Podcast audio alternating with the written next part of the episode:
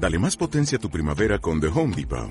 Obtén una potencia similar a la de la gasolina para podar, recortar y soplar con el sistema OnePlus de 18 voltios de Ryobi desde solo 89 dólares. Potencia para podar un tercio de un acre con una carga. Potencia para recortar el césped que dura hasta dos horas. Y fuerza de soplado de 110 millas por hora. Todo con una batería intercambiable. Llévate el sistema inalámbrico OnePlus de 18 voltios de Ryobi. Solo en The Home Depot. Haces más. Logras más. Esto es una producción de Mindalia Televisión y Mindalia Radio, audiovisuales sin ánimo de lucro de mindalia.com, para aportar conocimiento y crear conciencia. Mindalia.com, la primera red social de ayuda altruista a través del pensamiento. El tema de las vacunas ha sido un tema controvertido desde sus comienzos.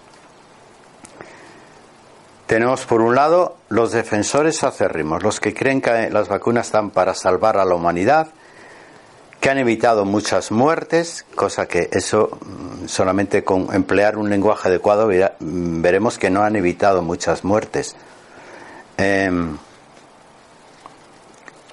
nadie está muerto hasta que no se muere. Quiero decir, las vacunas no son como los antibióticos, que quede claro. Los antibióticos sí pueden evitar muertes tienes una infección grave y un antibiótico puede impedir que te mueras. Te la corrige en el momento. La vacuna es preventiva. No puede evitar lo que no tienes. Esa enfermedad quizás no las cojas nunca. O sea, entonces, como evitar muertes, los antibióticos y, musísimos medicamentos sí pueden evitar un, un vasodilatador te puede evitar una muerte. Los, eh, eh, estos medicamentos que hay para disolver un, trombo, esos evitan una muerte. Esos sí son, te evitan muertes. Pero un método preventivo de una enfermedad que quizás no cojas nunca, no son para evitar. Puede ser para evitar enfermedades. Y todo eso es cuestionable. Pero lo que quiero decir a las vacunas, y os voy a nombrar unas conclusiones que quiero que tengáis en cuenta, que Actualmente las vacunas se les ha perdido el miedo, el respeto. La gente no les considera medicamentos. Es muy grave esta posición de médicos y usuarios. No les considera al nivel de un medicamento.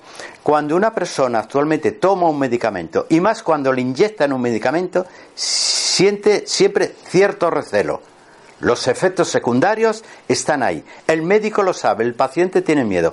O sea, y lo recibe el medicamento, sí o no. Bien, porque les tiene respeto a los medicamentos. Utilízalos si es necesario, pero cuidado, que te pueden producir daño. Las vacunas, nadie sabe qué ocurrió, que se excluyeron del el grupo de medicamentos. Nadie les considera un medicamento hasta el punto que te los puede inyectar una persona no médica. Un auxiliar médico incluso te lo puede inyectar en un niño. Se les ha perdido el respeto. Y como se les ha perdido el respeto, se utilizan masivamente en todo el mundo y lo más grave en niños recién nacidos, sin permiso de los padres. Se les inyecta y no más y se coacciona a la gente para que se inyecte esos medicamentos. Pero quiero dejar bien claro, son medicamentos y como todo medicamento tiene sus efectos secundarios y sus efectos beneficiosos. ¿Vale? Eso debe quedar claro y deben ser de uso voluntario. Os voy a decir las conclusiones previas porque así abreviamos eh, el resto del discurso a la cual he llegado yo en un libro que acabo de publicar. Bien, eh, primero, no estoy en contra de las vacunas. En caso de epidemias y pandemias demostradas, en caso de países, circunstancias, localidades donde hay una epidemia, un brote de algo, que una vacuna quizá pueda impedir que más personas se, se contagien. No estoy en contra de eso. No estoy en contra de que tú vayas mañana a un país donde hay una epidemia grande y quieres ir a visitar el país y te vacunes antes de ir. ¿Cómo voy a estar en contra de eso? Me vacuno también si me da la gana, pero mi sentido común me dice, hombre, mejor voy protegido porque hay una epidemia que ha salido en los medios de comunicación y que está el país en alerta. Me vacuno. ¿Queda claro que no estoy en contra? Menos mal. Porque la gente dice, otro en contra de vacunas, otro, otro pirado. No. Segundo, sabido esto, que no estoy en contra, lo que esté en, contra, absolutamente, pero de una manera irritada, que se vacune a los niños sistemáticamente desde el nacimiento. No se les, no se les acaba de entregar el niño a la mamá o al papá cuando ya le meten dos vacunas. Recién nacido, sin permiso de los padres. Pero usted cómo inyecta a mi hijo un medicamento, pregúnteme, que soy su tutor su padre, su madre. No hay permiso. Se le inyecta dos por su bien. Mira, cuando se demuestre dentro de poco, de 50 años, los daños de muchas vacunas, dirán, qué brutos los médicos del siglo, de comienzo del siglo XXI, qué brutos. Pero tendrán que pasar muchos años. Y ahora os voy a decir qué puedo hacer. Pero repetiré a través de mi discurso un montón de veces, no estoy en contra de las vacunas pero sí de que se vacunen a los niños pequeños.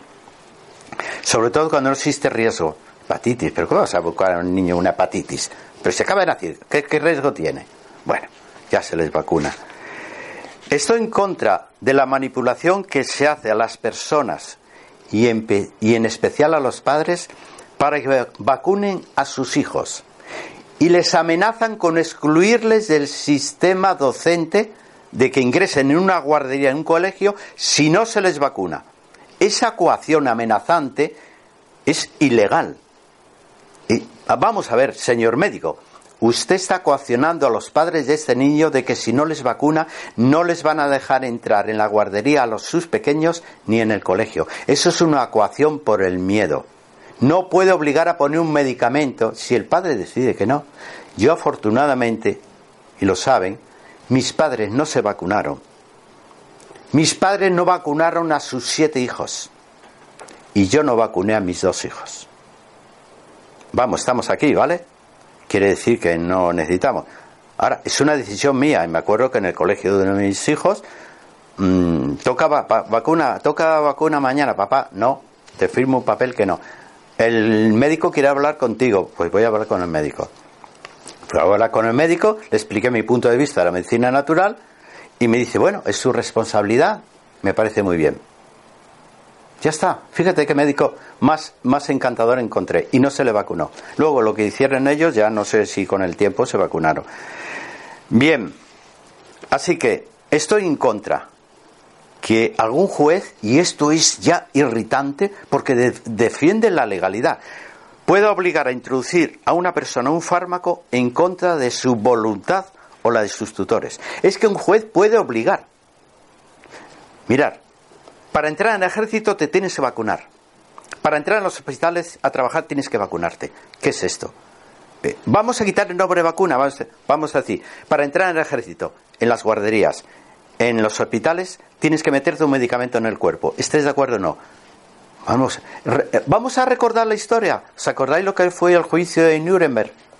Pues hombre, está la historia.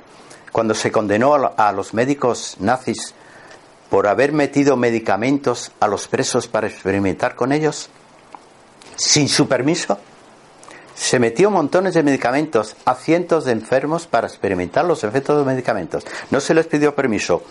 Abra usted ahí el, la nalga o lo que quiera, se lo voy a poner cuando ya el nazismo se vino abajo, se estableció el juicio de Nuremberg, donde se quedó bien claro, nunca, nunca más en la historia se podrá introducir un medicamento a una persona sin su consentimiento expreso.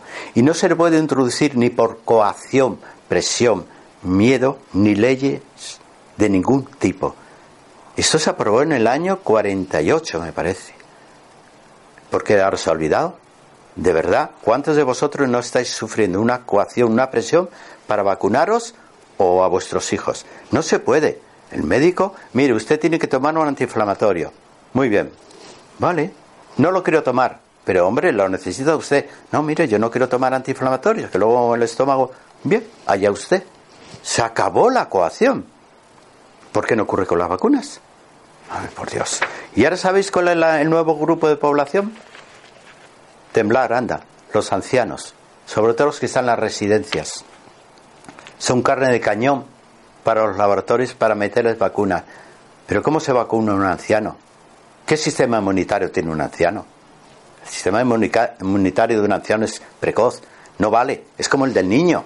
El del niño recién, nacido, ¿qué sistema inmunitario tiene un recién nacido? Es que lleva en contra de, cualquier razonamiento científico. El sistema inmunitario de los seres humanos es adulto a los siete años. A los siete años es eficaz. Y quien ha tenido hijos, y cualquier pediatra sabrá que el niño coge infección tras infección. Pero eso es una ley natural que lo está cogiendo para que el sistema inmunitario se vaya haciendo eficaz y maduro. Y lleva un proceso de siete años. Bien, ¿por qué vacuna usted a un niño? ¿Cuántas vacunas? De 0 a 6 meses se le han puesto 16 a 22 dosis. Hasta los 6 meses, meses de vida, 22 dosis. Pero si el sistema inmunitario de esos niños no funciona, no es capaz ni de albergar memoria, ¿Cómo es posible que se vacune un sistema inmunitario que no funciona? ¿Usted quiere vacunar? Espera a los siete años o a partir de los siete años. Pero ¿cómo se les ocurre? Si es, es que es terrible. ¿Sabéis cómo están consiguiendo que el sistema inmunitario reaccione? Es que es, de verdad esto, los médicos ahora van a ser condenados duramente. Ya no se ponen virus atenuados, más o menos, para que el sistema inmunitario detecte un microorganismo vivo. ¿Vale? Con un microorganismo, el sistema inmunitario detecta un microorganismo extraño y elabora unas defensas, ¿vale? Elabora unos anticuerpos. Ahora ni de eso, ahora se están metiendo sustancias que, que, se, que eh, en coadyuvantes que son para engañar, hacerle creer al organismo que es un microorganismo vivo. El organismo se confunde y elabora unos anticuerpos, pero esto no es un microorganismo, es cualquier cosa menos un microorganismo. Bien, pero el sistema inmunitario queda engañado. ¿Consecuencia de este engaño del sistema inmunitario? Con el paso de los años empiezan intolerancias alimentarias, sensibilidad eh, química cruzada, em, enfermedades autoinmunes, alergias, todas las enfermedades que involucran el sistema inmunitario, hiperactividad, entre ellas, por ejemplo, autismos, todas las, todas las enfermedades que van a involucrar el sistema inmunitario quedan, salen, ¿por qué? Porque el sistema inmunitario ha entrado en un desconcierto, en un caos. Les habéis obligado a trabajar por unos elementos que la han confundido. Esto tiene unas consecuencias en el futuro. El médico dice que la vacuna no tiene efectos secundarios, pero ellos solamente miran los efectos secundarios de aquí a 15 días, o como mucho un mes. Pero las enfermedades que aparecieron en los niños dos años después de las vacunaciones. Ningún médico la relaciona. Enfermedad, síntomas, lo voy a tratar. Pero ningún médico la relaciona. Y ya no te digo que aparezca a los 7 años o a los 18 o a los 20 años. ¿Qué médico va a relacionar una enfermedad que te ha aparecido a los 30 años con una determinada vacuna de tu niñez? No puede, no puede ni relacionarla, ni quiere ni puede. No puede. Bien, enfermedades autoinmunes son la mayor causa de los efectos secundarios de las vacunas. Repito lo que no estoy en la vacuna, pues lo voy a repetir. Bien, pues hasta los 14 años, increíblemente, 29 dosis de vacunas. Es que yo, yo hay una cosa que os voy a decir para no, no extenderme ya más.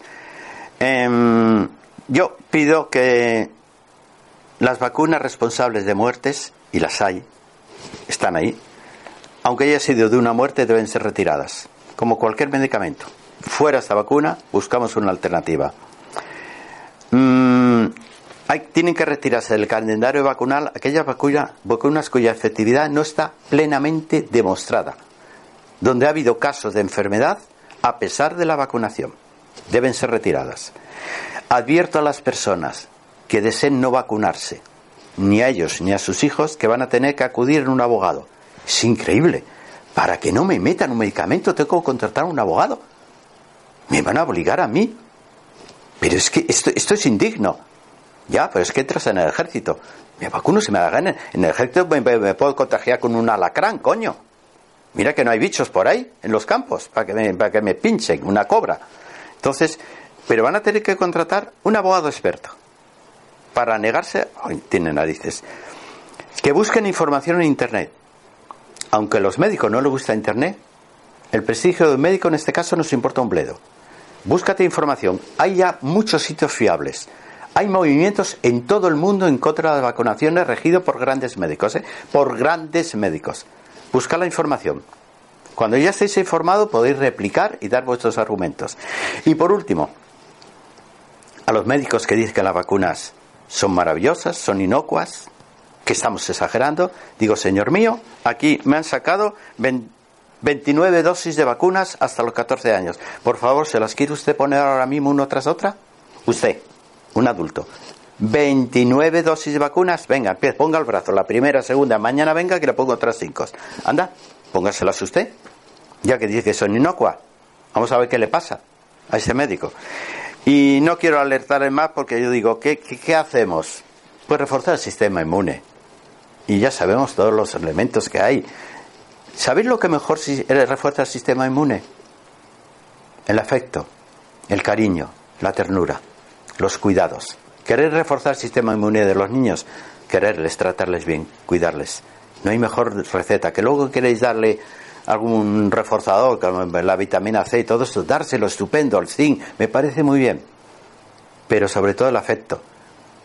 Las bacterias se ceban en la tristeza. Así que por favor, antes de crear el lloro en un niño, pensarlo bien. ¿Vale? Y eso es de momento todo lo que quisiera decir sobre las vacunas.